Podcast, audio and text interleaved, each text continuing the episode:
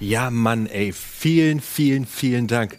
Und wenn ich mich verloren fühle, bist du da. Also wirklich, wirklich krass, weil gerade wenn wir uns verloren fühlen, ist dieses Gefühl echt übermächtig. Und Steve hat es gerade gesungen mit Frank und mit Lea zusammen und hat es zu dir gesungen, hat es zu mir gesungen, dass unser Gefühl des Verlorenseins nicht die Wirklichkeit ist, sondern dass Gott einfach da ist und dass Dankbarkeit diese, darüber diese Wüste flutet und darauf habe ich Bock. Ich habe Bock zu leben. Ich habe keinen Bock, irgendwo verloren abzuhängen und nicht mehr zu wissen, wo vorne und hinten ist, sondern ich will wissen, wo ich hingehöre und ich will wissen, wo ich zu Hause bin. Und darum geht es in ähm, der Stelle, die ich heute für diese Predigt ausgesucht habe. Die steht im Römerbrief. Der Römerbrief wurde von einem Mann namens Paulus geschrieben vor langer Zeit.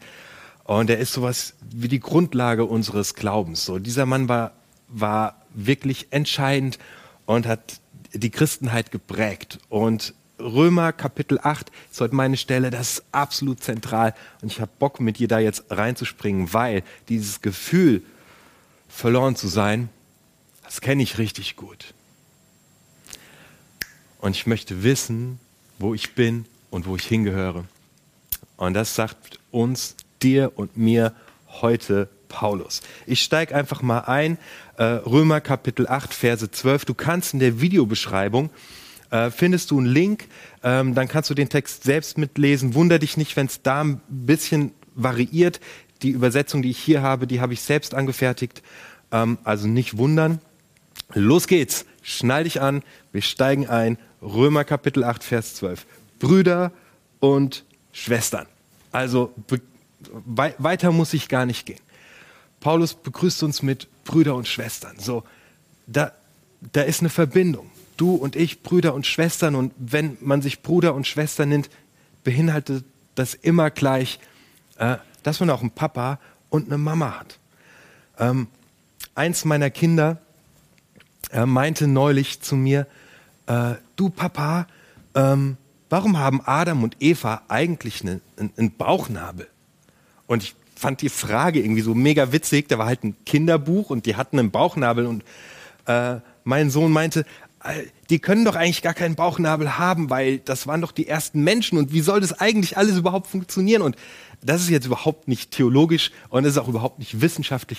Aber ich fand dieses Bild so schön, dieses, Adam und Eva, wir, du und ich, wir haben einen Bauchnabel, weil wir haben eine Nabelschnur zu Gott. Wir sind verbunden mit Gott, wir sind seine Kinder. Wir wissen, wo wir hingehören. Wenn Paulus schreibt Brüder und Schwestern, dann sagt er nichts anderes wie, ihr habt einen Papa, ihr habt eine Mama im Himmel, ihr wisst, wo ihr hingehört, ihr habt ein Zuhause. Das seid ihr. Bevor ich jetzt weitermache, müsst ihr klar haben, ihr seid Kinder von Gott.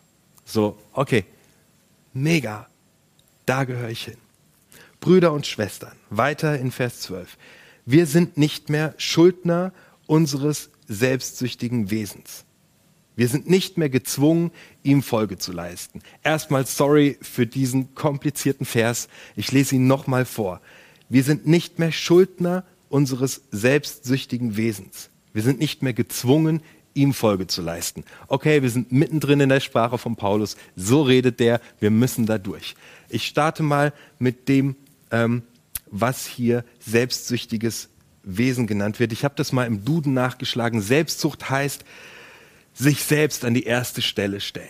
Die eigenen Bedürfnisse, die eigene Karriere, das, was mir wichtig ist, das stelle ich an die erste Stelle. Ich bin der, der das Lob einheimst überall. Das ganze Team hat mitgemacht, aber ich hole mir das Lob ab. Das ist Selbstsucht ähm, auf das eigene Wohl bedacht, den eigenen Vorteil im Blick, die eigenen Bedürfnisse vor die Bedürfnisse anderer Menschen stellen. Das nennt man Selbstzucht. Selbstzucht ist eins der größten Herausforderungen der Menschheit. Kriege entstehen wegen Selbstsucht. Staaten beanspruchen Gebiete, weil es dort Öl gibt oder Gas gibt. Sie kümmern sich darum, dass sie selbst und ihr Volk gut versorgt sind. Und es entstehen Kriege und es entsteht im Großen und im Kleinen. Selbstsucht gibt es in Vorlesungen, in Mensas, an Arbeitsplätzen, in Familien, wo man sich selbst und seine eigenen Bedürfnisse als allererstes stellt. Das ist Selbstsucht. Ein Grund für Krieg und Streit auf der ganzen Welt. Wir sind nicht mehr Schuldner unseres selbstsüchtigen Wesens. Wir sind nicht mehr gezwungen, ihm Folge zu leisten. Checken wir mal, was es mit dem Wort Schuldner auf sich hat. Ähm, wenn ich Schulden habe, dann ist es meine Pflicht, sie auszugleichen. Ich schulde jemandem was. Wenn ich Steve zwei Euro schulde, dann hat Steve das Recht, dass ich ihm die zwei Euro, wenn ich ihn beim nächsten Mal sehe, mitbringe. Dass ich meine Schulden bei ihm begleiche. Dass es ausgeglichen ist.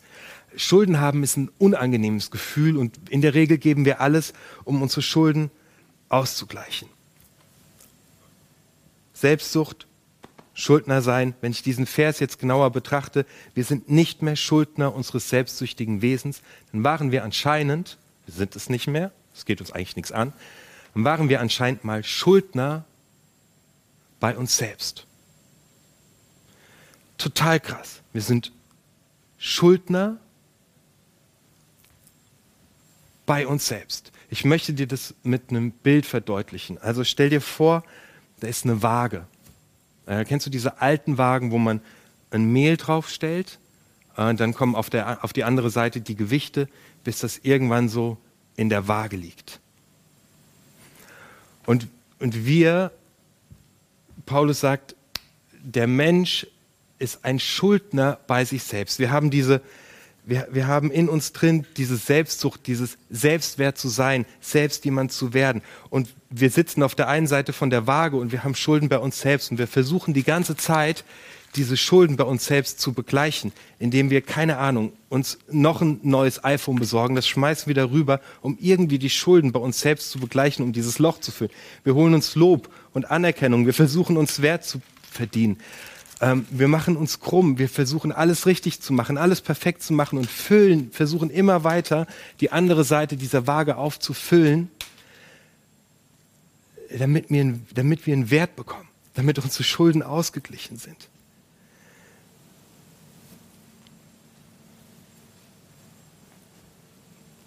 Vers 13. Wenn ihr nach eurer selbstsüchtigen Art lebt, dann werdet ihr sterben. Wenn ihr aber durch die Kraft des Geistes euren selbstsüchtigen Willen tötet, werdet ihr leben.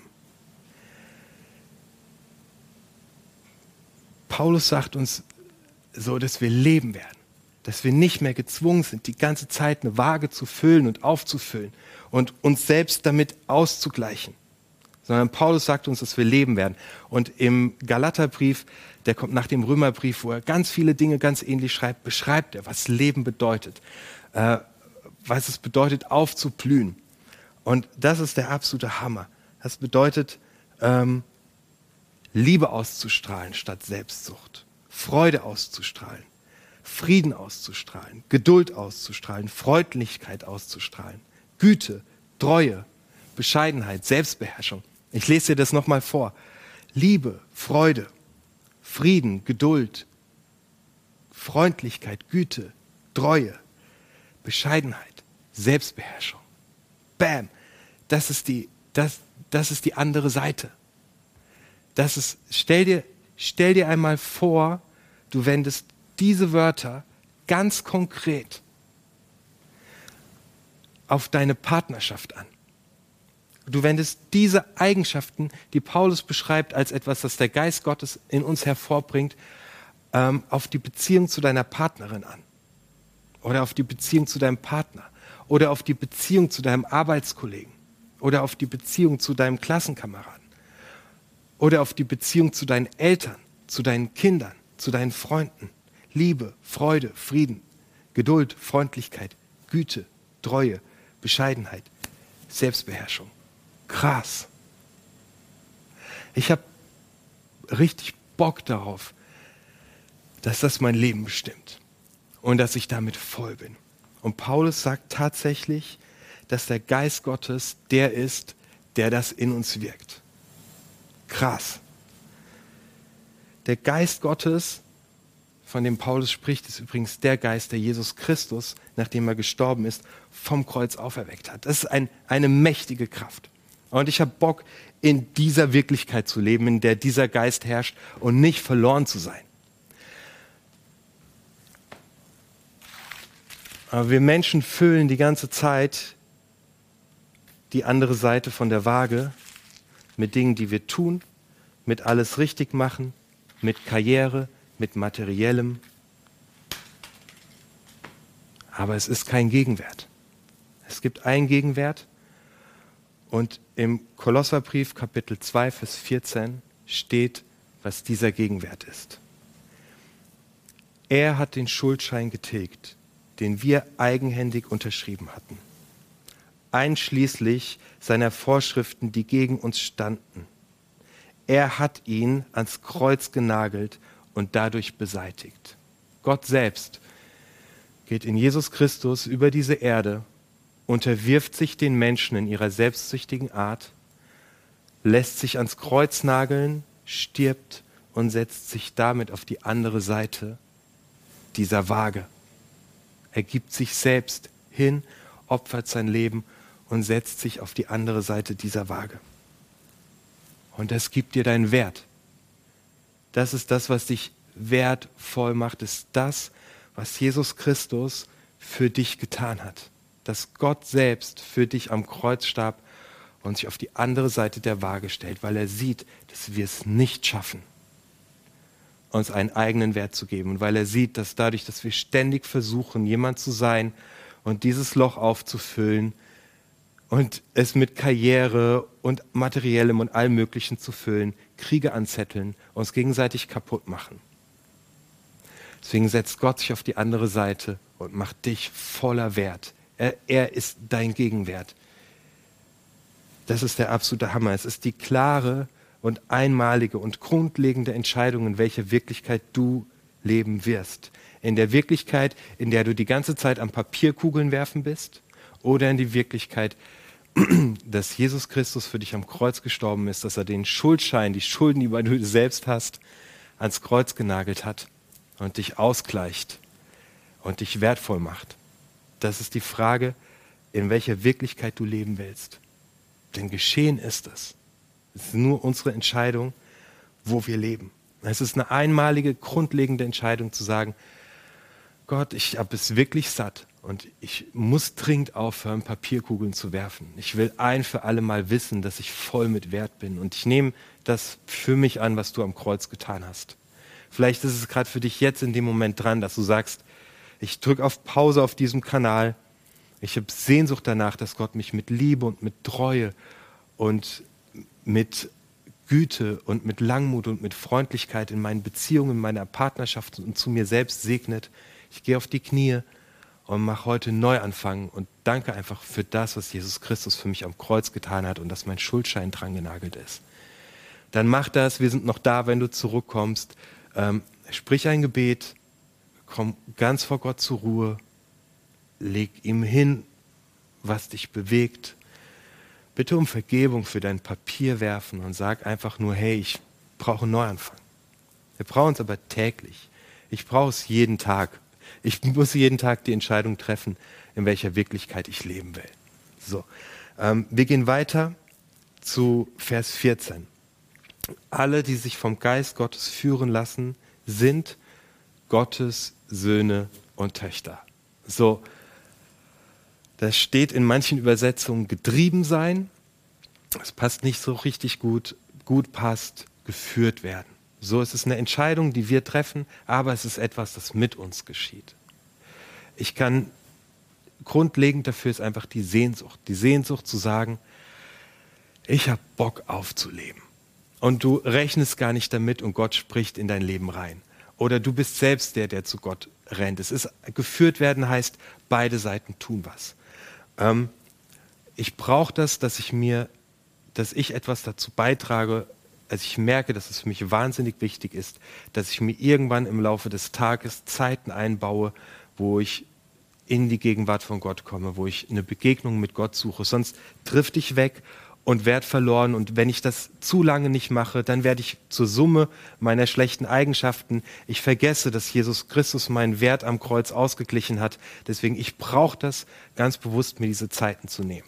Deswegen möchte ich dir empfehlen, ähm, vielleicht ist es bei dir auch so, dass den ganzen Tag bei dir Trubel ist, äh, dann leg dir auf Spotify eine Worship-Playlist an. Und wenn du Auto fährst, dann zieh dir nicht irgendeinen Kram rein, sondern mach deine Worship-Playlist an. Ähm, ich empfehle dir unbedingt, dir eine Kleingruppe bei unterwegs zu suchen, weil das bist du mit anderen Leuten zusammen und wenn du dich gerade verloren fühlst, dann sind da andere, die sich gerade nicht verloren fühlen und die helfen dir. Du kannst im, im Beschreibungstext findest du unsere Webseite mit all unseren Kleingruppen. Such dir eine Band äh, bei unterwegs, um mit Leuten in Berührung zu kommen, ähm, die dasselbe glauben wie du. Das hilft richtig, richtig viel. Ich arbeite gerade ähm, äh, für mich, ich ich genieße, ich sag besser, ich genieße mich gerade durch die Psalmen. Ich nehme mir ein, ein Vers vor, relativ früh am Morgen, und dann male ich dazu und, und lass mir einfach zusprechen, dass Gott mich wertvoll macht. Ich brauche das jeden Tag und ich weiß, du brauchst es auch. Vers 15. Der Geist, den Gott euch gegeben hat, ist kein Geist der Knechtschaft, so dass ihr wieder in Angst leben müsstet es ist ein Geist der Sohnschaft, der Tochterschaft. Von diesem Geist erfüllt rufen wir zu Gott, aber Papa. So, wir haben eine Grundlage und das heißt, wir sind Kinder von Gott. Und wir können jeden Tag in die Scheiße treten und Mist bauen und denken und ah Mann, ich habe es mir doch vorgenommen, darum geht es gar nicht. Es ist, es ist etwas, was wir sind. Wir sind Kinder von einem himmlischen Papa. Und wir alle haben Bilder von Vätern und von Müttern und die sind oft nicht perfekt. Und wer Vater und Mutter ist, weiß, dass es viel Glück braucht, dass das alles gut geht. Aber wir haben einen himmlischen Vater und da geht es einfach darum, wo wir herkommen, wer wir sind, dass wir bei ihm zu Hause sind. Und es geht um den Grundwert, dass eine Kindschaft niemals aufhört, egal was du tust. Du kannst nicht aufhören, Gottes Kind zu sein, egal wie weit du gerade das Gefühl hast, dass du weg bist. Du kannst in jedem Augenblick äh, dich umdrehen und zu Gott rennen und feststellen, dass er einfach schon genau neben dir steht, und zwar jetzt. Das bedeutet Kindschaft. Aber Papa, Mama zu Gott sagen dürfen, bedeutet nicht, ah Mann, ich selbst hatte einen schlechten Vater oder eine schlechte Mutter oder ich bin ein schlechter Vater, eine schlechte Mutter. Es geht nicht darum, Gott mit damit zu vergleichen, sondern es geht darum, dass das Kindsein Gott gegenüber niemals aufhört. Und wenn du weit weg bist und zurückrennen willst, stellst du fest, er steht genau neben dir. Und das Krasse ist, Vers 16 und 17, das gilt für immer. So macht sein Geist uns im Innersten gewiss, dass wir Kinder Gottes sind. Ich will dich heute Morgen einladen, dass du eine Entscheidung triffst. Dass du die Entscheidung triffst, aufzuhören, Papierkugeln zu werfen und dir selbst einen Wert zu verdienen. Ich lade dich ein, dass du eine Entscheidung triffst, dass du aufhörst, Papierkugeln zu werfen und alles richtig zu machen. Dass du aufhörst, Papierkugeln zu werfen und durch Leistung dir irgendwas zu verdienen. Jesus Christus hat alles, was du bist und brauchst und wert bist, am Kreuz getan und setzt sich auf die andere Seite der Waage. Bam. Er gibt dir den grundlegenden Wert. Und der Geist Gottes das ist derselbe Geist, der Jesus zum Leben erweckt hat, der bezeugt es dir, dass du ein Kind Gottes bist. Vers 17. Wenn wir aber Kinder sind, dann sind wir auch Erben. Wir bekommen Teil am unvergänglichen Leben des Vaters, genauso wie Christus und mit ihm. Wenn wir aber Kinder sind, sind wir auch Erben. Wir bekommen Teil am unvergänglichen Leben. Das ist etwas, mit Ewigkeitscharakter. Das heißt, es war schon immer, es ist jetzt und es wird in alle Zeit sein, dass du niemand anders bist als ein Kind deines himmlischen Vaters und bei dem zu Hause bist. Und diese Tage, an denen du dich verloren fühlst, ja, die gibt es. Und die kenne ich sehr, sehr, sehr gut.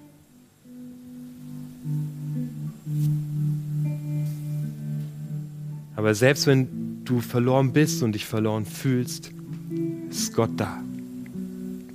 Alles für dich gegeben. Und wenn du zurückrennen willst, stellst du fest, er steht neben dir. Es hat Ewigkeitscharakter, diese Kindschaft, und sie kann einfach nicht enden.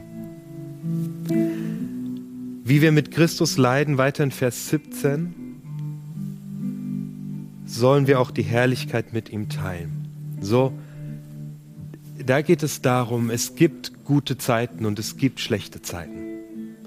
Und mit, ein Kind Gottes zu sein, heißt nicht, dass nur noch die Sonne scheint, dass wir keine Schmerzen mehr haben, dass wir nur noch Einsen schreiben und alles geil ist. Nein, es heißt ganz konkret, ganz persönlich, ganz dicht und ganz nah, ist Jesus mit uns in Höhen und in Tiefen. Er ist nicht von unserer Gefühlslage abhängig. Überhaupt nicht. Er ist da. Dreh dich um, schau hin, geh auf die Knie, sprich ein Gebet, mach einen Neuanfang. Gott hat die Waage ausgeglichen und mach dich wertvoll. Amen.